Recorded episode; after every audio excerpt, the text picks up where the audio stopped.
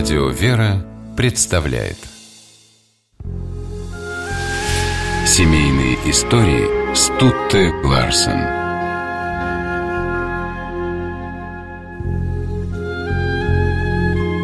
Супружеская пара Иосифа Марченко и Зинаиды Тусналобовой хорошо известна старожилам города Полоцка.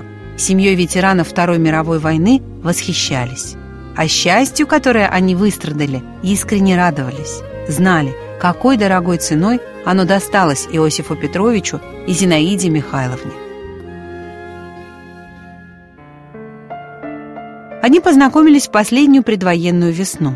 Мечтали пожениться, но не успели. В конце июня 41-го Иосиф добровольцем ушел на фронт.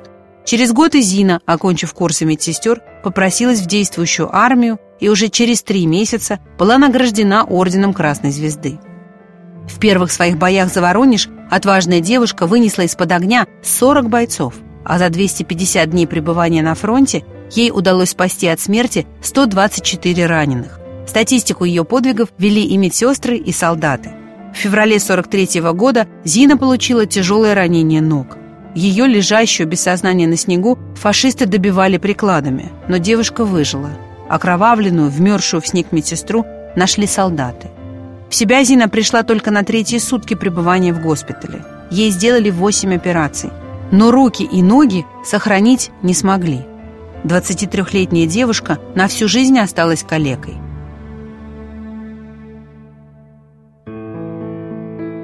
Она долго не решалась написать Иосифу.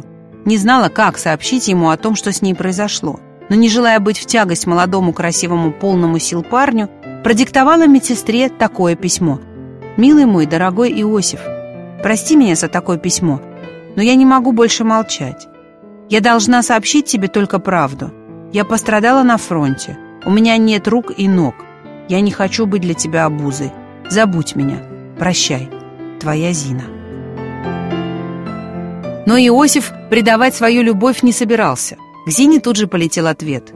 «Милая моя малышка, родная моя страдалица, никакие несчастья и беды не смогут нас разлучить. Нет таких мук, какие бы вынудили забыть тебя, моя любимая. И у радости, и у горя мы всегда будем вместе. Вот только бы дождаться победы, только бы вернуться домой, моя любимая. И заживем мы счастливо. Целую бесконечно, крепко люблю тебя, твой Иосиф». Получив это письмо, Зина воспрянула духом. Она согласилась на еще несколько сложнейших операций. Научилась ходить на протезах, умываться, расчесываться и писать со специальным приспособлением. Иосиф получал послание полной надежд на скорую встречу.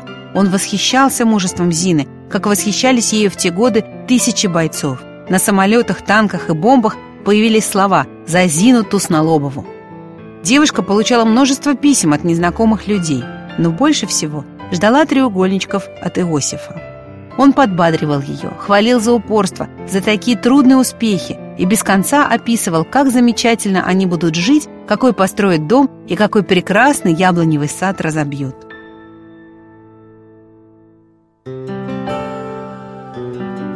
Иосиф вернулся с войны, прихрамывая на раненую ногу с тростью в руке. Зина встретила его, стоя на протезах. Уверенно шагнула навстречу.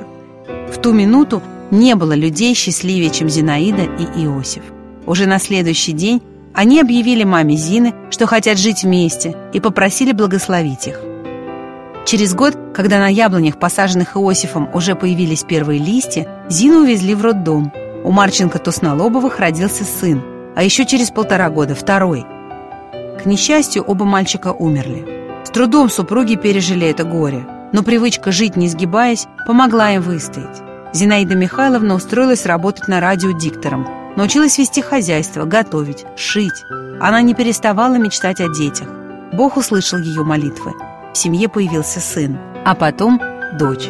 И всегда рядом с Зиной был ее Иосиф, настоящая опора, защита, первый помощник.